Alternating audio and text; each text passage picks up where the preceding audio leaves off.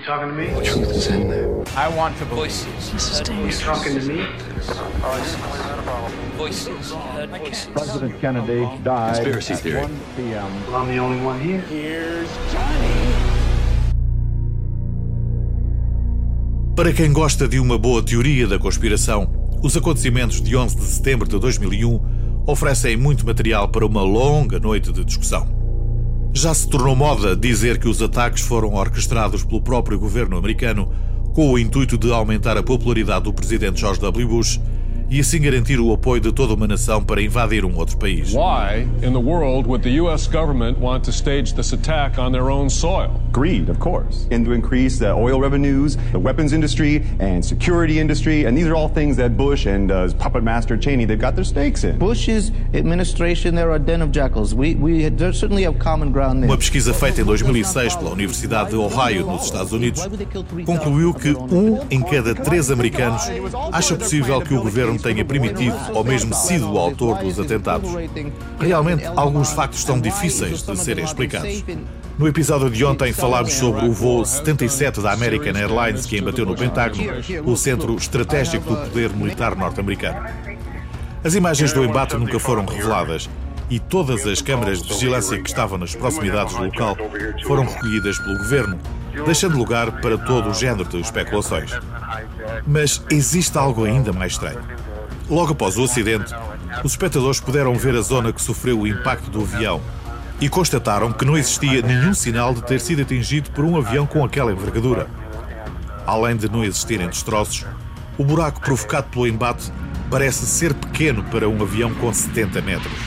Uma das poucas imagens do acidente foi divulgada pelo próprio governo. No entanto, não é possível ver o avião a embater no prédio, sendo apenas visível a explosão. Por isso, muitos acreditam que tudo foi editado para ocultar o facto do ataque ter sido feito pelo próprio governo, utilizando para isso um míssil.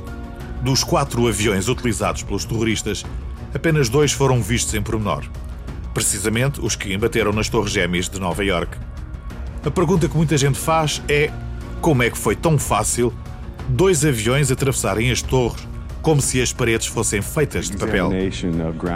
For example, the melted core. I mean, that Oh, was here we definitely go. evidence that there were thermite bombs that were used to bring down those I can buildings. assure you, we did not use thermite bombs. I did the research myself. It would not have worked. Algumas teorias apresentam respostas um pouco complicadas, mas quase todas são unânimes numa coisa. O governo americano já sabia dos ataques, mas não os impediu porque queria beneficiar com a venda de armamento. Uma das defensoras dessa teoria é a deputada Cynthia McKinney, do Partido Democrata. Para Cynthia, o presidente George W. Bush sabia antecipadamente os ataques e nada fez, pois isso iria lançar o país numa nova guerra que renderia gigantescos lucros para a empresa de investimento Carlyle Group, a qual teria investido muito dinheiro na indústria bélica. A firma tinha como um dos seus conselheiros principais George Bush pai e era dirigida por vários ex-militares. Por outro lado, os investigadores James Petras e Noam Chomsky, do Larabellian, afirma ser impossível para um Boeing 767 de 136 toneladas derrubar uma muralha de ferro como a do World Trade Center. Para eles, um avião que choca a 800 km por hora contra um prédio deveria desfazer-se imediatamente na altura do impacto. No entanto, e como toda a gente viu, os aviões penetraram no prédio como se eles fossem feitos de manteiga. O segredo estaria no urânio empobrecido que tinha sido colocado na dianteira do avião, provavelmente envolvendo os seus motores de reação.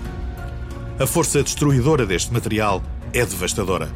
A sua natureza inflamável faz com que se incendeie no momento do impacto, produzindo calor suficiente para fundir e derreter a blindagem mais resistente, conseguindo por isso atravessá-la e fazendo-a explodir depois. Para estes autores, isso explica a inclinação de 45 graus dos aviões ao penetrarem no edifício. Essa inclinação permitiu a destruição de cinco andares e produziu o desmoronamento da torre.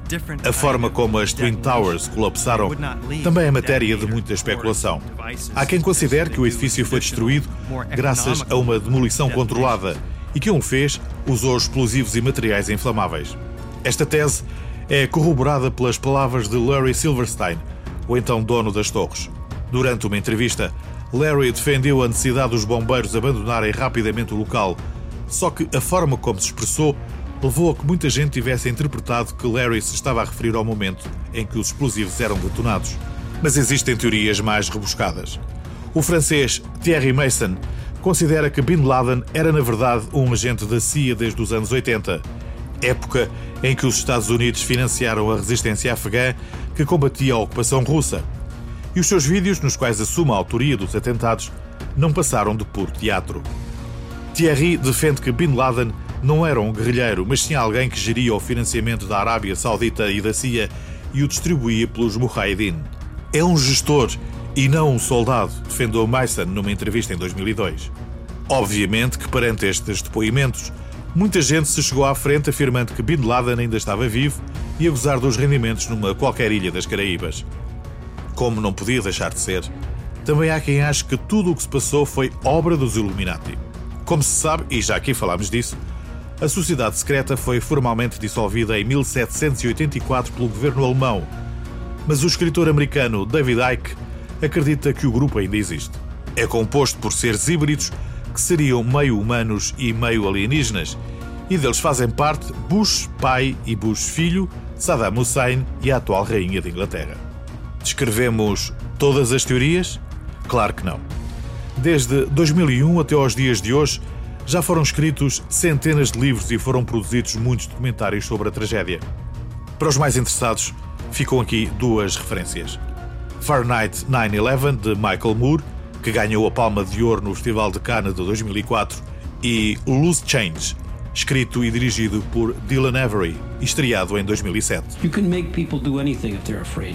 Members of Congress, this is Michael Moore. I would like to read to you the USA Patriot Act. Conspirações à parte, uma coisa é certa. Nos atentados de 11 de setembro de 2001, morreram perto de 3 mil pessoas, incluindo os 227 civis e os 19 sequestradores que iam a bordo dos aviões. Cinco das vítimas eram cidadãos portugueses.